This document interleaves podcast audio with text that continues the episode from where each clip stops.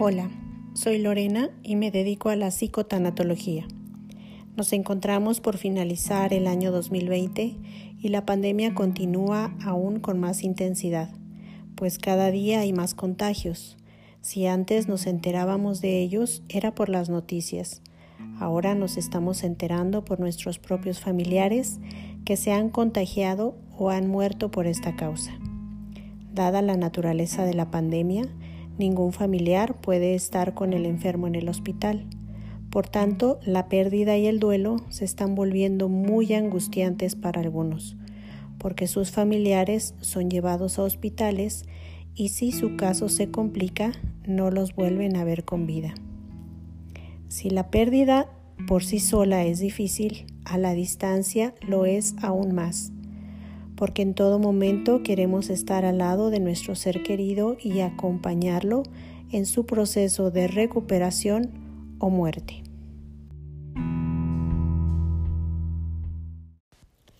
Sin embargo, estando a la distancia, nuestra mente imagina una y otra vez situaciones que no pudo concluir de manera presencial. En nuestro pensamiento lo que más dolor causa es saber que estuvo solo y murió solo, aunque en realidad no es así, pues cuenta con su poder superior o Dios, si cree en él, quien siempre estará a su lado, y cuenta además con atención médica, quienes, por cierto, asisten al paciente en este trance, tomando el lugar de los familiares, porque ellos también están conscientes del momento que estamos viviendo y porque a su vez ellos también tienen familiares que están pasando por la misma situación. Por lo que agradecemos enormemente este tipo de ayuda, además por supuesto de la ayuda médica.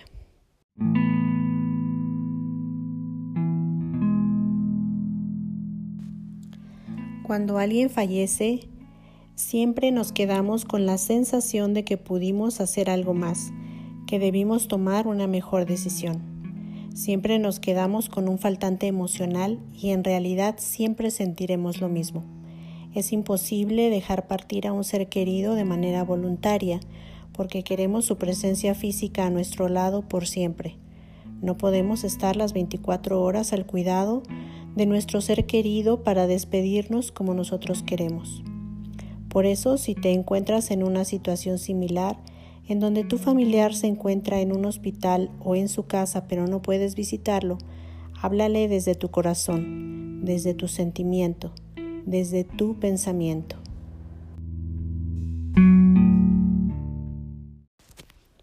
Por lo regular, cuando pensamos en un enfermo, lo hacemos con sentimiento de pena y dolor. Con ese pensamiento y ese sentimiento no lo ayudamos ni a él ni tampoco nos ayudamos a nosotros mismos. En lugar de desgastarte emocionalmente pensando de esa manera, ocupa esos pensamientos en algo positivo.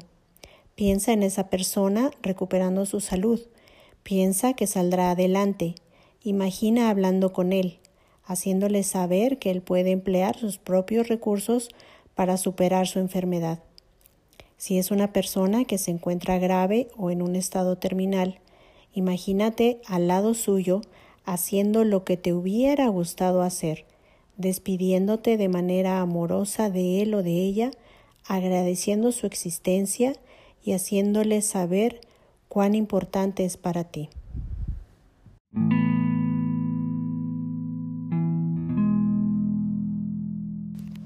También puedes incluir oraciones si practicas alguna religión. Todos los recursos con los que cuentas, utilízalos a tu favor.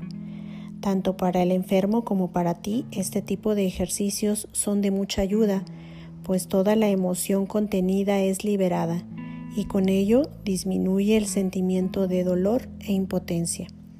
Cabe aclarar que no con ello resolverás tu proceso de duelo, pero te ayudará a comenzar con un proceso sano y normal.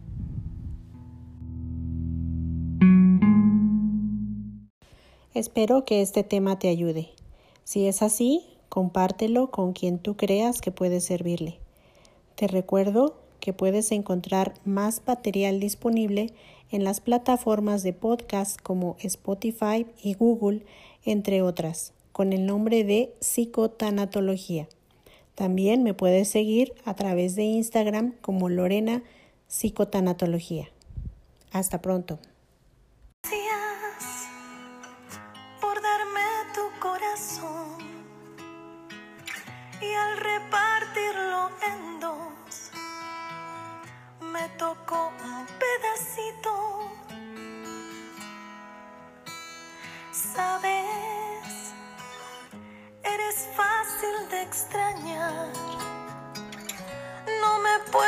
acostumbrar me hace falta tú.